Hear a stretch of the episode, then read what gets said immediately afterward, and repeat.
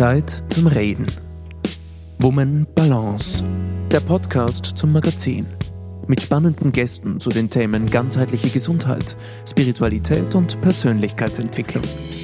Inspirationen zum Hören und Leben. In dieser Folge spricht Woman Balance Medizinredakteur Patrick Schuster mit der Ärztin Dr. Penelope Hannert über Neurodermitis warum man die chronisch entzündliche Hautkrankheit nicht auf die leichte Schulter nehmen sollte und was Betroffene tun können, um dem lästigen Juckreiz ein Ende zu setzen. Die Episode entstand in Kooperation mit AppV. Hallo, liebe Hörerinnen und Hörer. Mein Name ist Christine Pelzel-Scheroger und ich freue mich sehr, dass Sie heute mein Kollege Patrick Schuster durch die kommende Podcast-Episode führt. Ich wünsche Ihnen viel Vergnügen und wir hören uns wieder Anfang Februar. Bis bald. Es juckt, man kratzt und es wird schlimmer. So schlimm, dass sich bei Betroffenen oftmals sogar offene, nässende Wunden bilden, die einfach nicht verheilen wollen. Im Gegenteil, der Juckreiz nimmt zu. Ein Teufelskreis, den rund zwei bis fünf Prozent aller Erwachsenen leider zu gut kennen. Sie leiden an Neurodermitis. Eh nur ein harmloser Hautausschlag, denken viele. Nicht so aber Dr. Penelope Hannert. Die angehende Dermatologin hat am Landesklinikum Wiener Neustadt tagtäglich mit der Krankheit zu tun und weiß, was es damit auf sich hat. Sie darf ich heute bei uns im Studio begrüßen. Hallo, Frau Dr. Hannert. Hallo, vielen lieben Dank für die netten einführenden Worte. Wir haben es bei den einleitenden Worten schon erwähnt. Neurodermitis, das ist definitiv mehr als bloß ein harmloser Hautausschlag. Frau Dr. Hannert, was ist eigentlich Neurodermitis? Die Neurodermitis ist eine entzündliche Hauterkrankung, die in Schüben auftritt. Sie tritt über einen längeren Zeitraum auf, also wir sagen auch im Medizinbegriff, sie tritt chronisch auf. Die Betroffenen haben neben diesen juckenden rötlichen Stellen, die wir auch als Ekzeme bezeichnen, einen starken Juckreiz. Und das ist sehr schwierig für die Betroffenen und damit auch für, ist, stellt eine Herausforderung an die Therapie. Ah, bevor wir dazu kommen, man spricht ja oft auch vom atopischen Ekzem, der atopischen Dermatitis. Vielleicht können Sie ganz kurz erklären, was es damit auf sich hat. Also früher wurde der Begriff Neurodermitis verwendet, stammt noch aus dem 19. Jahrhundert. Damals dachte man, dass hier auch eine Nervenentzündung mitspielt, deswegen Neuro und Dermitis heißt die Entzündung der Haut. Mhm. Die Atopie ist dabei eine erbliche Veranlagung, die dazu führt, dass man auf harmlose Umweltstoffe mit einer Reaktion reagieren kann. Zu den atopischen Erkrankungen, da zählt nicht nur die Neurodermitis dazu, sondern auch der Heuschnupfen und auch das allergische Asthma. Bei Allergien ist es ja so, dass äh, in deren Entstehung die erbliche Komponente einen wesentlichen Faktor, eine wesentliche Rolle spielt. Mhm. Ist das bei der Neurodermitis auch so? Genau. Auch bei der Neurodermitis spielt unter anderem die erbliche Veranlagung eine Rolle eben genau diese Veranlagung für die Atopie. Und es hat sich in Studien zum Beispiel gezeigt, dass bei Eltern, wo beide von einer Neurodermitis oder auch einer anderen Erkrankung des atopischen Formenkreises wie Asthma oder Allergie betroffen sind, es eher dazu kommt, und zwar 50 bis 60 Prozent eigentlich, wenn beide Eltern betroffen sind, dass die Kinder auch diese Erkrankung entwickeln können. Das ist eine beachtliche Zahl. Ja. Also das ist eine relativ hohe Wahrscheinlichkeit. Ja. Äh, jetzt ist es so, dass man nicht nur atopische äh, Dermatitis kennt, sondern man hört ja oft auch von der Neurodermitis in Zusammenhang mit dem Begriff mhm. systemische Erkrankung. Mhm. Äh, was meint die Medizin damit? Also neben diesen Ekzemen, die eigentlich nur die Spitze des Eisberges sind, ist der ganze Organismus der von betroffen. Da sehen wir daher, dass die gesamte Haut bei den Neurodermitis-Betroffenen mhm. sehr rau ist, sehr trocken ist und auch nicht nur an den Stellen, wo diese rötlichen Stellen, also wo diese rötlichen Veränderungen sind, ähm, eine Entzündung ist, sondern auch sonst wo. Also das Immunsystem spielt hier eine Rolle, die auch zu dieser Entzündung führt. Und das beschreibt ganz gut, finde ich, dass der gesamte Organismus davon betroffen ist und eben eine Systemerkrankung. Das heißt, man hat nicht nur lokale Stellen, wo diese Ekzeme auftreten, sondern es ist tatsächlich so, man hat Ekzeme, aber die gesamte Haut am gesamten Körper ist irgendwie rau oder wie kann man sich das vorstellen? Nun, man kann sich die Haut vorstellen wie eine Ziegelmauer, dass die aufgebaut ist. Und die Ziegeln sind hier die einzelnen Hautzellen. Mhm. Und dazwischen befindet sich ja der Mörtel. Und das wäre ähm, im Falle der Haut dann die Fette, die dazwischen sind und die sind reduziert bei der Neurodermitis. Und deswegen ist auch die gesamte Haut eigentlich trocken, weil diese Barriere anders ist als bei einer gesunden Haut. Das heißt, unterm Strich, die Hautbarriere ist gestört. Genau, und nicht nur eben an den Stellen, die rötlich sind und stark jucken, sondern eigentlich überall. Und ist es jetzt, kann ich mir das so vorstellen, Sie haben auch davon gesprochen, dass das Immunsystem eine entscheidende Rolle spielt. Welche Rolle übernimmt denn das Immunsystem in Bezug auf Entstehung der Neurodermitis? Also das Immunsystem ist hier fehlgeleitet und das wird auch unterstützt eigentlich durch diese Hautbarrierestörung, weil so einzelne einzelne Faktoren von außen eindringen können. Hier reagiert der Körper mit einer Entzündung, das Immunsystem wird aktiviert und es kommt zur weiteren Aktivierung auslösenden Immunfaktoren. Genau. Was sind denn solche auslösenden Immunfaktoren? Was kann man sich denn darunter vorstellen? Sind das sind das äh, Erreger? Sind das Umwelteinflüsse? Mm, es kommt ganz drauf an. Also hier ist es sehr individuell.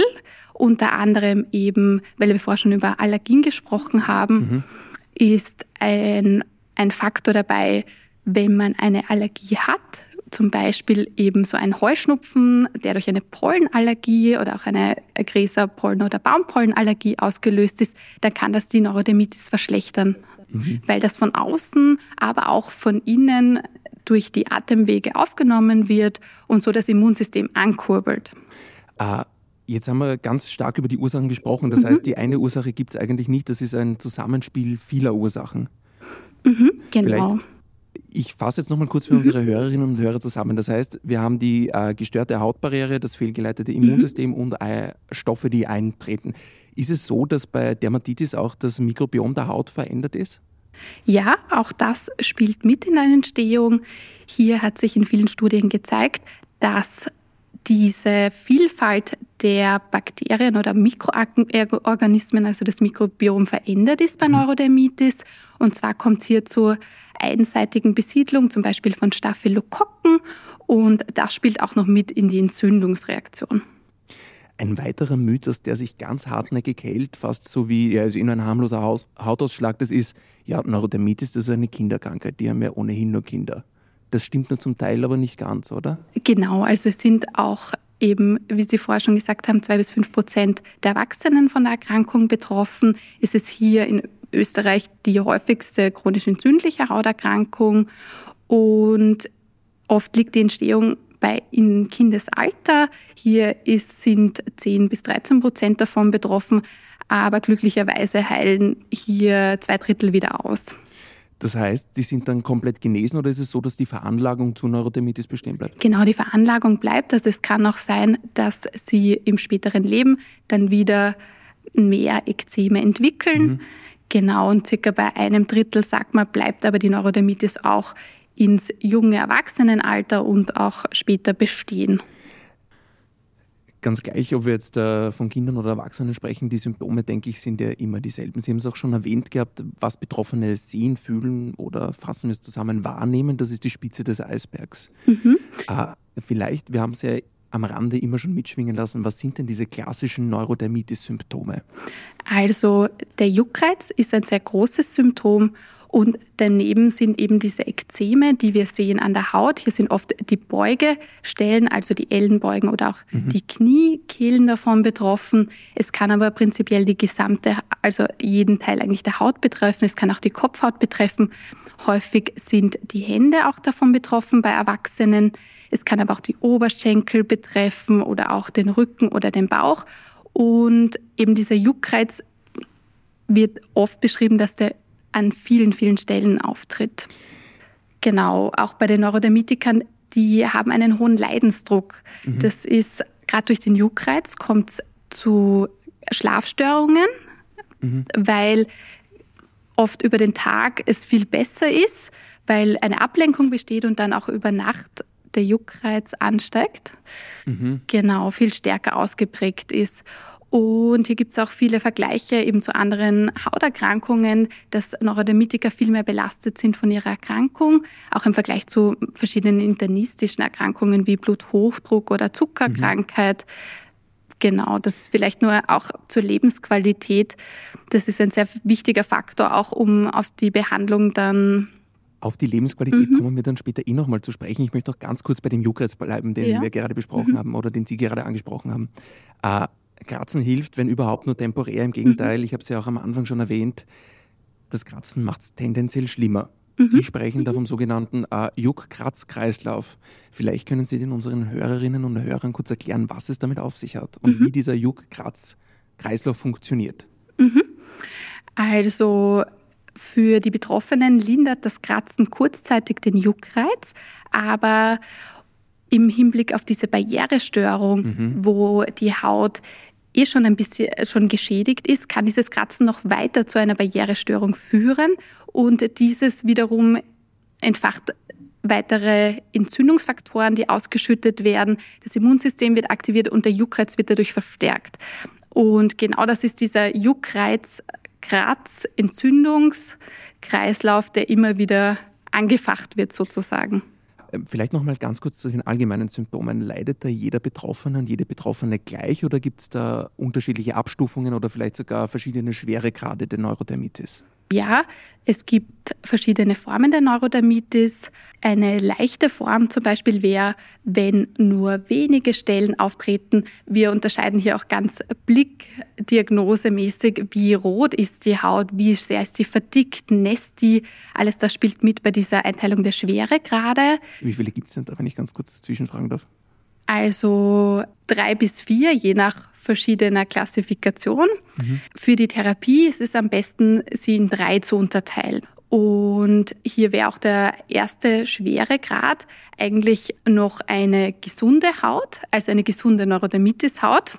Das mhm. heißt, dass sie sehr trocken ist, die Haut. Es schuppt trotzdem und trotzdem sollte eine Basistherapie, auf die ich später noch eingehe, mhm. stattfinden.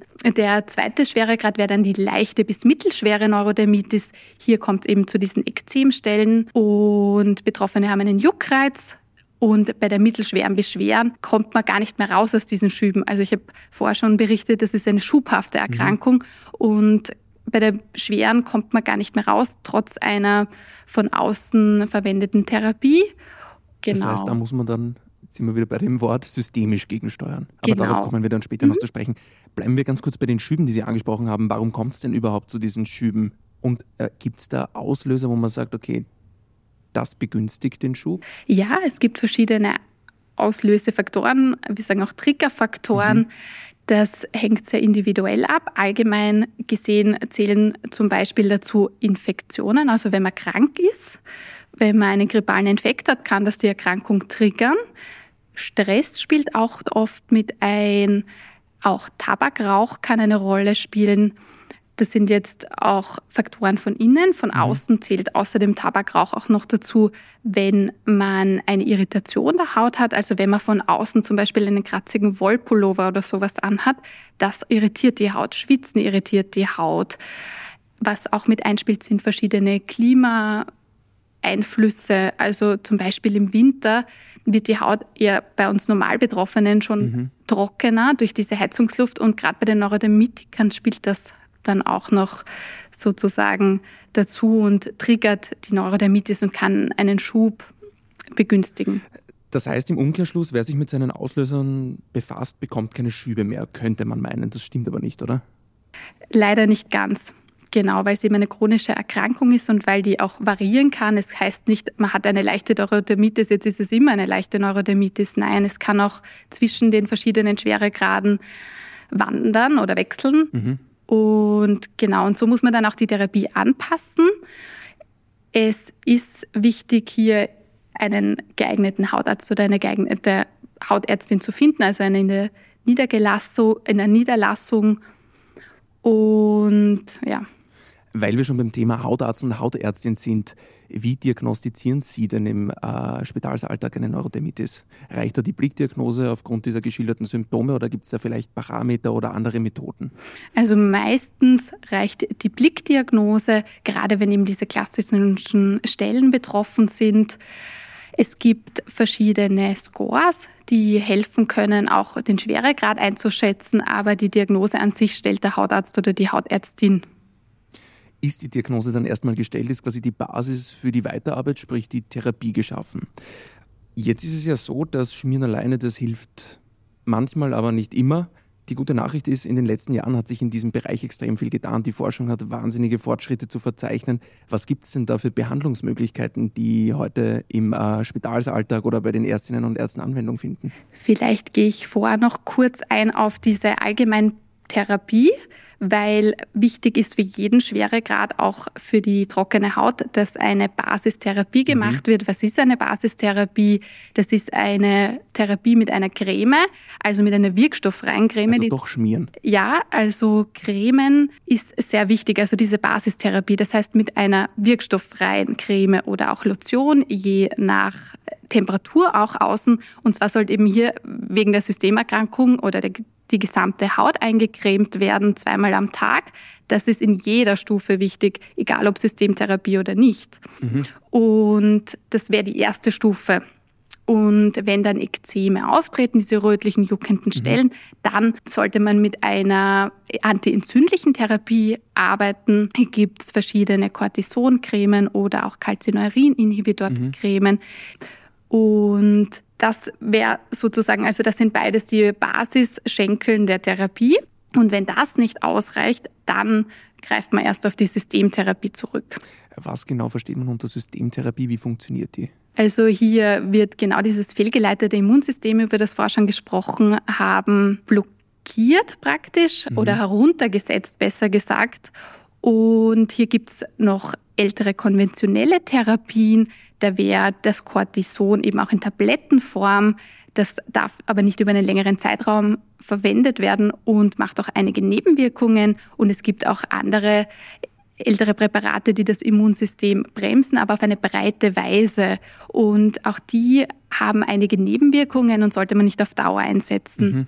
Glücklicherweise gibt es jetzt seit einigen Jahren auch modernere Systemtherapien und die setzen genau da in diesen immunologischen Prozess an, wo die Entzündung der Neurodermitis entsteht und können, haben damit auch weniger Nebenwirkungen und auch eine bessere Wirkung. Weniger Nebenwirkungen heißt aber nicht gar keine Nebenwirkungen. Es sind deshalb auch regelmäßige Kontrollen beim niedergelassenen Hautarzt oder der Hautärztin notwendig, gegebenenfalls auch manchmal mit Blutuntersuchungen.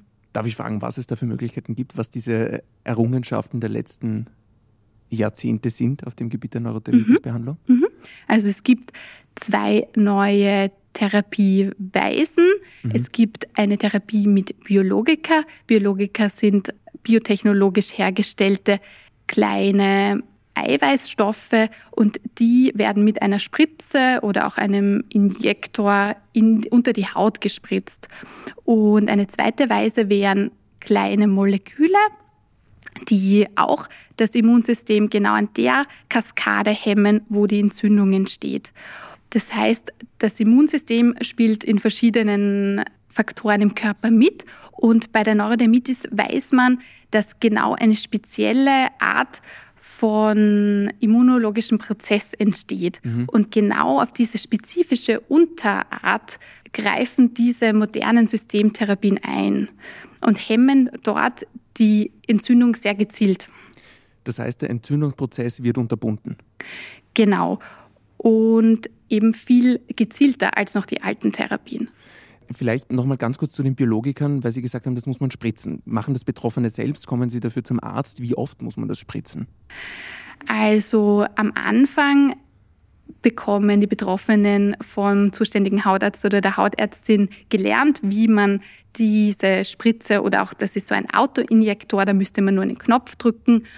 Da hat man mhm. nicht mal einen Kontakt mit der Nadel, da gibt es ganz tolle Systeme. Und genau das bekommt man gelernt und dann schaffen das die, die Patienten oder die Betroffenen gut, diese Therapie selber zu verabreichen. Frau Dr. Hannert, vielleicht erklären Sie noch ganz kurz, wie genau funktionieren denn diese Biologika? Also wie ich vorher schon erklärt habe, spielt hier bei der Entstehung dieses fehlgeleitete Immunsystem eine Rolle.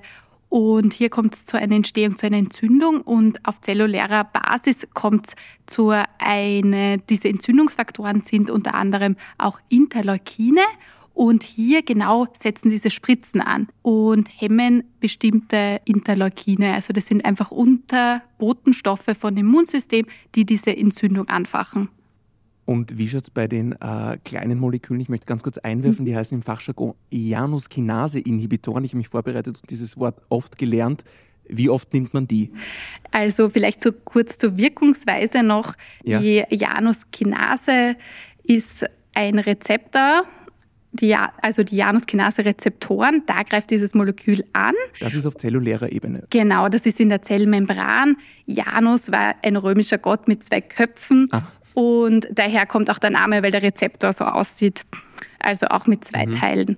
Und die greifen genau dort an. Diese Januskinase-Inhibitoren nimmt man einmal täglich als Tablette und zeigen eine sehr schnelle Wirkung. Das ist sehr, sehr wichtig, gerade für den Juckreiz, gerade für die Betroffenen, die stark sehr, sehr leiden, gibt es da sehr gute Erfolge und auch für die Hauterscheinungen. Also es gibt sehr, es, ist, es sind die Systemtherapien, die neuen, dazu kann man fast erscheinungsfrei werden. Mhm. Aber vielleicht hier nochmal zu sagen, man muss trotzdem die Basistherapie machen. Also nur wenn man eine Tablette oder eine Spritze nimmt, sollte man trotzdem noch diese zweimal am Tag, der gesamte Körper mhm. sollte eingecremt werden. Warum? Weil genau diese Barrierefunktion, dass die Fette hier weniger sind und damit, dass es, hier kommt es auch zu einem Wasserverlust, die Haut ist trocken, mhm. also so schützt man die Haut auch von außen. Das heißt, man stärkt sie quasi gezielt. Ja, jetzt haben wir gehört, dass es da eigentlich wahnsinnig viele Möglichkeiten gibt. Eine fällt mir noch ein, von der ich zumindest im Zuge der Vorbereitung gelesen habe, UV-Therapie. Mhm. Was hat es damit auf sich? Lege ich mich in die Sonne und werde dann gesund? Das wird ja immer propagiert, dass man das nicht machen soll. Ja, also die Sonne hat auf die Neurodermitis eine gute Wirkung und zwar, weil sie das Immunsystem auch ein bisschen hemmt. Und deswegen gibt es auch einen Therapieansatz. Das sind UV-Kabinen, wo man dreimal die Woche hingeht und das über einen längeren Zeitraum. Ist anders als ein Solarium vom Lichtspektrum. Also kein Aufruf, jetzt sofort ins Solarium zu eilen. Nein, bitte ah, nicht. Es gibt ganz viele Möglichkeiten, die wir jetzt gehört haben. Und dennoch ist es so, dass Patientinnen und Patienten oftmals nicht richtig behandelt werden, von Arzt zu Arzt eilen und irgendwann resignieren. Wie kann man dem entgegenwirken? Wer ist denn eigentlich die Anlaufstelle schlechthin für Betroffene? Also hier eindeutig der Hautarzt oder die Hautärztin. Jeder Betroffene mit einer Neurodermitis sollte regelmäßig zum Hautarzt oder zur Hautärztin gehen, gerade weil es eben eine schubhafte Erkrankung ist, sollte man wissen, wen man wer hier die zuständige Person ist. Und das ist eben eindeutig der Hautarzt oder die Hautärztin der Hausarzt oder die Hausärztin wäre auch gut, wenn die über die Erkrankung Bescheid weiß mhm. und vielleicht auch dann sowas wie diese Basistherapie weiter verschreiben könnte. Aber hier gibt es auch die Möglichkeit, in der Apotheke sich Präparate zu holen. Genau. Wir sprechen hier die ganze Zeit schon von Betroffenen. Was ist denn mit all jenen, die betroffen sind, es aber noch nicht wissen, bei welchen Symptomen sollte man denn generell hellhörig werden? Also wenn man an verschiedenen Stellen immer wieder einen Juckreiz hat, auch allgemein Juckreiz gehört abgeklärt vom Hautarzt oder von der Hautärztin und ja, also wenn man diese rötlichen Stellen, die Jucken immer wieder hat, dann lohnt sich ein Termin beim Hautarzt oder der Hautärztin. Und wenn man dann betroffen ist und vielleicht schon von Arzt zu Ärztin gehuscht ist und wirklich einen Marathon hinter sich hat, gibt es immer noch die Möglichkeit sogenannter Neurodermitis-Ambulanzen. Wo findet man solche? Also eine Neurodermitis-Ambulanz, das ist auch eine Ambulanz für chronisch entzündliche Hauterkrankungen. Generell sollte aber hier nur eine Überweisung vom niedergelassenen Facharzt erfolgen. Also wenn der niedergelassene Hautfacharzt oder Fachärztin mhm. nicht mehr weiter weiß, dann erfolgt die Überweisung in eine Spezialambulanz. Das ist, finde ich persönlich, besonders ermutigend für Betroffene, weil man einfach sieht, dass man nicht aufgeben sollte, um das wirklich Hilfe gibt. Ja? Man muss nur den richtigen Ansprechpartner, die richtige Ansprechpartnerin finden. Bleiben wir vielleicht bei den, Haus, äh, Entschuldigung, bei den Hautärzten und Hautärztinnen. Sie kennen das wahrscheinlich selbst aus Ihrem Alltag. Man hat oftmals nur wenige Minuten pro Patient, pro Patientin Zeit.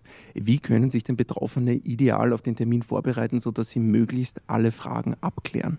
Hier wäre es gut, vorher sich genau zu notieren, was denn auch für Vortherapien schon gemacht worden sind, wenn Sie zum Beispiel vorher schon bei anderen Ärzten waren, seit wann die Symptome bestehen. Gut wäre es auch vielleicht, wenn gerade die Haut nicht entzündet ist, auch Fotos zu machen, wenn die Haut entzündet ist, damit sich der Hautarzt dann genau oder die Hautärztin genau vorstellen kann, wie, die, wie stark die Entzündung ausgeprägt ist. Genau, auch wichtig ist eine Liste zu haben, wenn man regelmäßig Medikamente nimmt, wenn man an Vorerkrankungen leidet. Das spielt alles mit in der Therapiefindung auch. Was jetzt ein bisschen zu kurz kam, wir haben es vorhin schon angesprochen, haben viel über oberflächliche Symptome gesprochen. Die sind das eine. Das andere ist natürlich die psychische Belastung der Betroffenen. Inwiefern wirkt sich denn die äh, Erkrankung auf deren Alltag aus? Wir haben es vorhin mit dem Schlafen schon angesprochen. Gibt es da sonst noch Einschränkungen, von denen Ihre Patientinnen und Patienten im Spital berichten? Mhm. Also das macht einen großen Einfluss auch auf den normalen Alltag, wie zum Beispiel den Beruf. Hier vielleicht ein Beispiel aus meinem Klinikalltag. Ich hatte einen Patienten, der litt jahrelang nur unter einer leichten Neurodermitis. Irgendwann ist es dann schlechter geworden. Er hat in einer Bank gearbeitet. Die Hände waren sehr stark betroffen. Und er wurde auch immer angesprochen von seinen Kunden oder Kollegen, was das denn für ein Ausschlag ist. Also auch hier sieht man, wie schlimm auch das manchmal sein kann, dass man von anderen angesprochen wird auf die Erkrankung.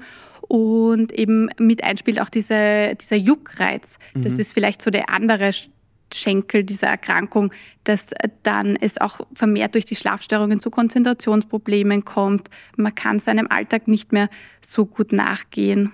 Das sind alles große Probleme. Bleiben wir vielleicht kurz beim Alltag der Betroffenen.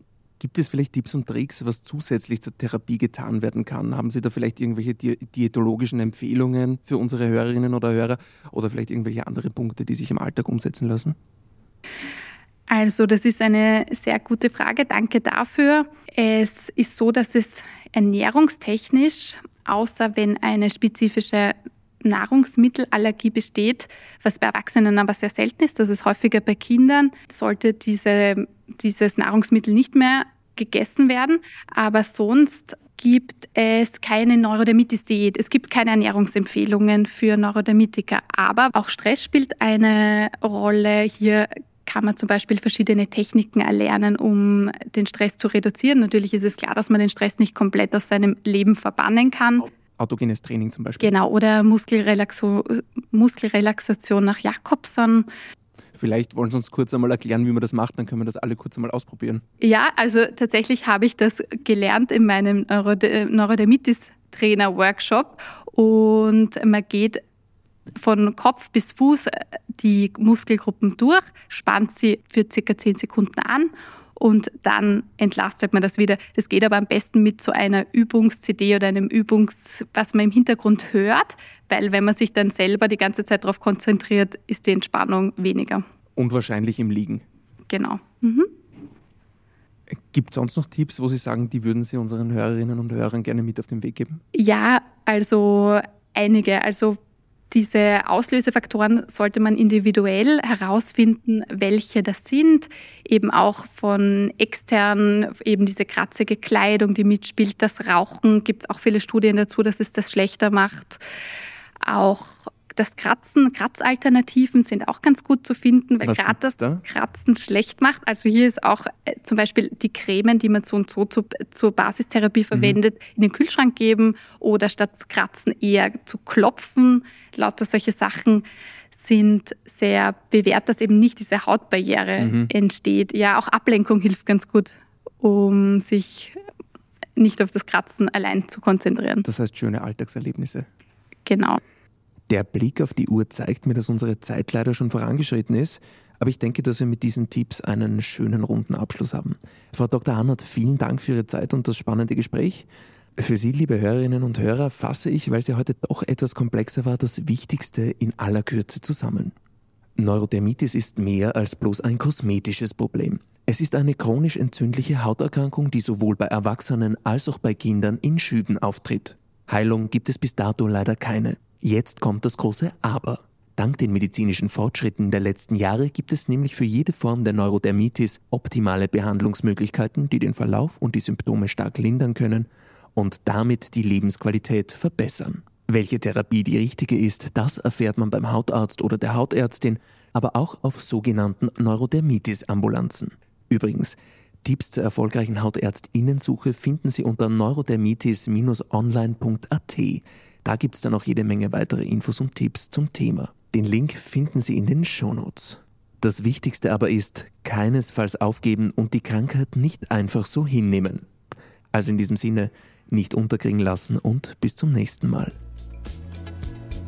Wenn Ihnen diese Folge gefallen hat, hinterlassen Sie gerne einen Kommentar.